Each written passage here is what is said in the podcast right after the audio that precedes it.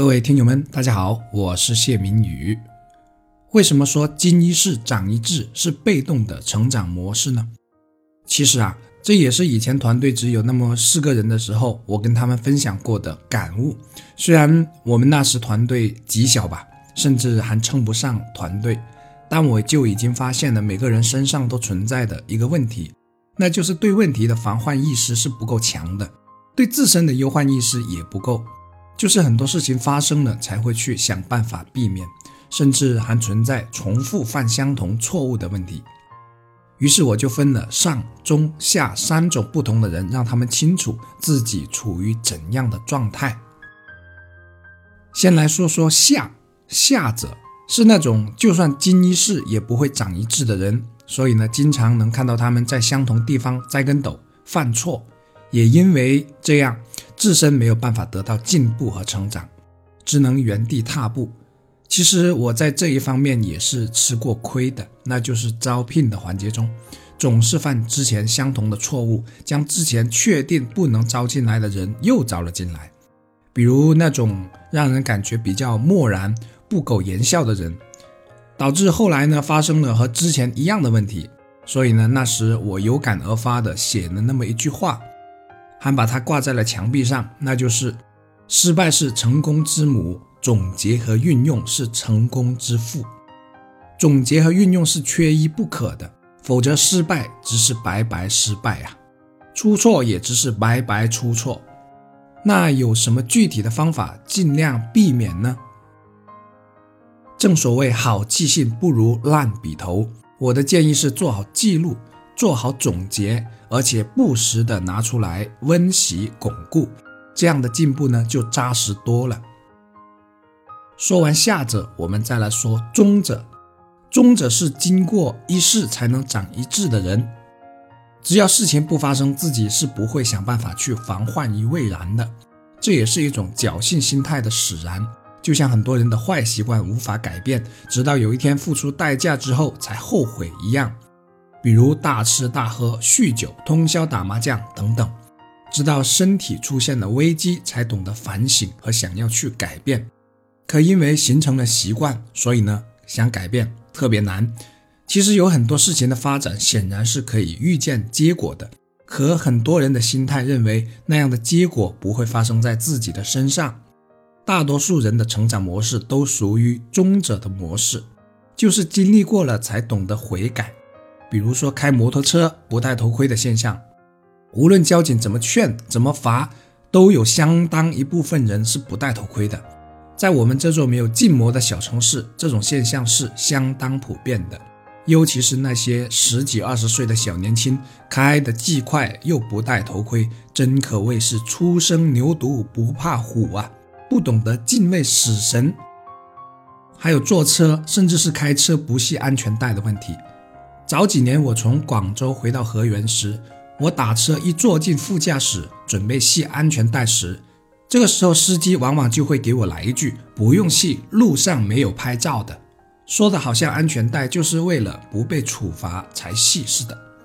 而且当时我拉出来的安全带有些是很脏的，沾满灰尘，以及还有一些我经常见到尾灯完全坏掉的车。尤其是黑灯瞎火的路段，突然冒出来，真会吓人一跳啊！赶紧点刹车，保持距离或者换道。这些人基本都是要经历过事故，才有可能长上一智的。这样的人生其实是很被动的，很多事故在不久后的路上就已经等着自己了。如果还是按这些习惯走，那就必然会碰上。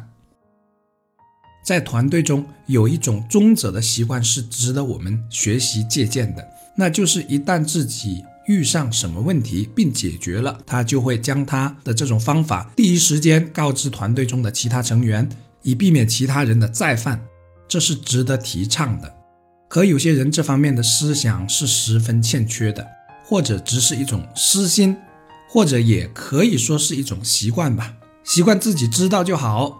而没有将自己的立足点放大，没有上升到自利又利他的层面和境界，这样的习惯长久下去是可以决定一个人的地位高低的。那上者的模式是怎么样的呢？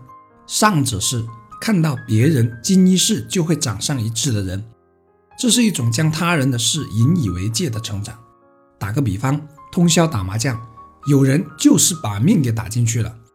于是，其他经常通宵打麻将的人，终于有了第一次这么深刻的反省：不行，我不能也像他那样把命给搭进去了。还有，我们每一年都能看到一些名人或者明星去世的消息，虽然我们不曾与他们在现实中相识，但我们也是可以好好看看他们的过往生活，并从中吸取经验或者教训的。比如，一些明星去世前说。很后悔把所有的时间和精力都用在了工作上，而疏于对家人的照顾和陪伴。如果岁月可以重来的话，我将安排出更多的时间陪伴他们。这样的话，难道还不足以引起我们的重视吗？而有些明星病逝的时候还挺年轻的，我们大可以看看他们为什么会得病，是长期的工作压力大，还是生活没有规律导致的？难道这些不正是可以使我们人生变得更好的教训吗？还有刚才说的开摩托车不戴头盔、坐车开车不系安全带、车辆没有尾灯而发生事故的死亡率有多高？相信每个人心里都有数。那样的死亡率的背后，可都是一条条曾经鲜活的生命啊！还有占用应急车道。阻碍抢救车辆通行，开远光灯导致会车的司机看不清道路的情况而撞上路人的等等，新闻不时都有这样的报道。我们大可以从这些新闻中吸取经验教训，匡正自己的行为，而不是等到发生了才会后悔，才懂得反省。这就是主动的人生和被动的人生的区别。当然，一个人可能具有上、中、下，就是刚才说的三种模式都有，看在什么事情，看他对事情的重视程度，而用上不同的模式。其实很多道理我们都懂，也清楚什么是应该做的，什么是不应该做的，可侥幸心态实在太普遍了。导致形成很多影响工作的思维习惯，乃至在人后做一些见不得人的事，甚至以身试法。一个团队怎样才能称得上有活力、有创新能力呢？我认为一定程度上也是和这个有关系的。如果团队中的很大一部分人都能善于从他人身上吸取经验和教训为自己所用，并能以他人所犯的错误为戒。就必然能更有活力。这里所说的他人还包括同行。最后我分享个实例，也是心得吧，就是过去带客服的经验。因为客服回答不慎，就很容易导致买家误会，并且最终导致买家差评呢，甚至投诉。所以呢，我特别重视客服能力的提升。于是，除了我将过去做客服时遇到的一些问题，踩中了一些坑分享给他们，还会扮买家向客服提一些容易中坑的问题，去测试客服有没有铭记于心。除此之外，还会激励他们要踊跃分享他们的心得，并把这方面的表现列入了年终奖的考核当中。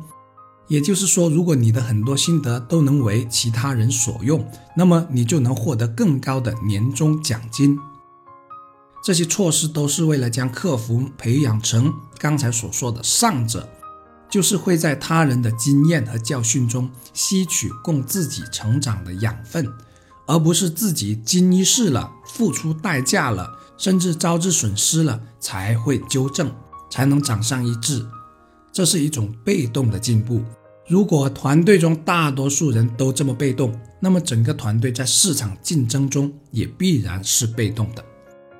总而言之呢，每个人都想进步和成长，但在这个过程中，不要忘了从身边的案例中吸取对自己有用的养分。我是谢明宇，只有养成好习惯了，才能更容易通向成功，从而实现自己的向往。一起加油吧！